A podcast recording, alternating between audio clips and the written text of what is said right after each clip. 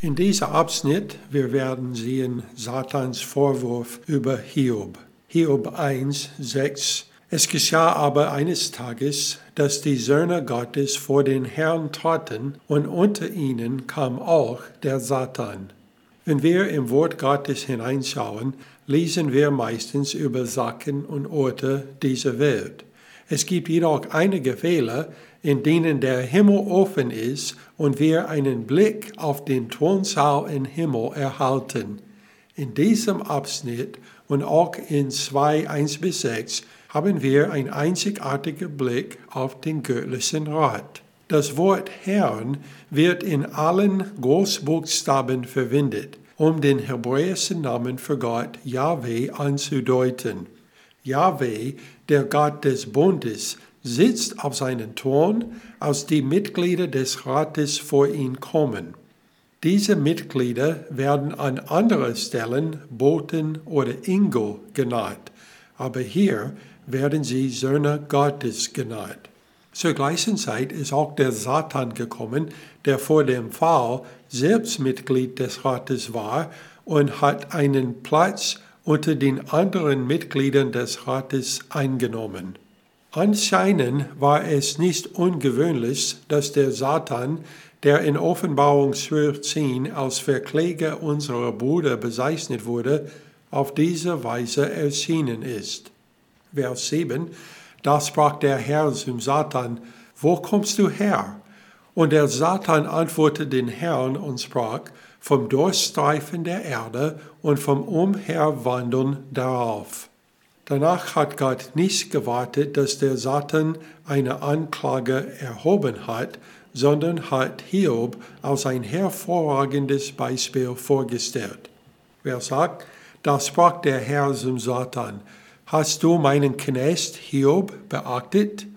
Denn seinesgleichen gibt es nicht auf Erden einen so untadeligen und rechtschaffenen Mann, der Gott fürchtet und das Böse meidet. Das Wort Knecht in diesem Vers weist auf eine durch Eide hergestellte Bundesbeziehung hin. Dies passt gut zu der Tatsache, dass Hiob ein Nachkomme Abrahams war.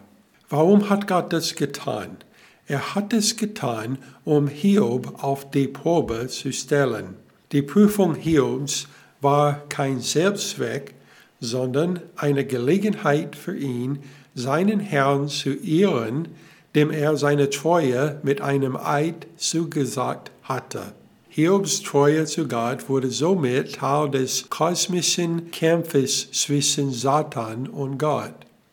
Der Kampf wird zuerst in 1. Mose 3,15 beschrieben. Dieser Kampf wird zuerst in 1. Mose 3,15 beschrieben. Da es steht, und ich will Feindschaft setzen zwischen dir und der Frau, zwischen deinen Samen und ihren Samen. Er wird dir den Kopf zertreten und du wirst ihn in die Ferse stecken. Paulus hat es später in Römer 6 in Vers 20 erwähnt.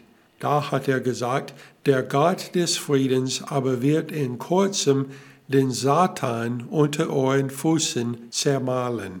Es ist unmöglich, das Buch Hiob zu verstehen, ohne diesen Kampf zu verstehen. Vers 9. Der Satan aber antwortete den Herrn und sprach, ist Hiob und sonst Gottes Fürstes? Hast du nicht ihn und sein Haus und alles, was er hat, ringsum eingehegt? Das Werk seiner Hände hast du gesegnet, und seine Herden breiten sich im Land aus. Satan unterstellt, dass Hiobs Treue scheinheilig ist. Vers 11. Satan sagt weiter, aber strecke doch einmal deine Hand aus und taste alles an, was er hat. Lass sehen, ob er dir dann nichts in Angesicht absagen wird. Das wahre Objekt von Satans Angriff ist nicht Hiob, sondern Gott selbst. Er versucht durch Hiob an Gott hier anzukommen und der einzige Weg, wie Satan als falsch erwiesen werden kann, ist durch Hiob. Vers 12 Da sprach der Herr zum Satan, siehe, alles was er hat, soll in deiner Hand sein. nur nach ihm selbst strecke deine Hand nicht aus. Und der Satan ging vom Angesicht des Herrn hinweg. Der Hauptzweck vom Hiobsleiden war, dass er vor Menschen und Engeln als Trophäe der rettende Macht Gottes stehen sollte, als Ausstellung seiner göttlichen Weisheit. Dieser Zweck war Hiob natürlich unbekannt. Wenn du mal Probleme hast zu verstehen, was Gott in deinem Leben tut, denke daran, dass Gott einen Zweck hat, von dem du nicht weißt. Die Worte Paulus sind in aller Fälle wahr. Römer 8, Vers 28. Wir wissen aber, dass denen, die Gott lieben, alle Dinge zum Besten dienen, denen, die nach dem Vorsatz berufen sind. Das war wahr für Hiob, es war wahr für Paulus, es ist auch wahr für uns.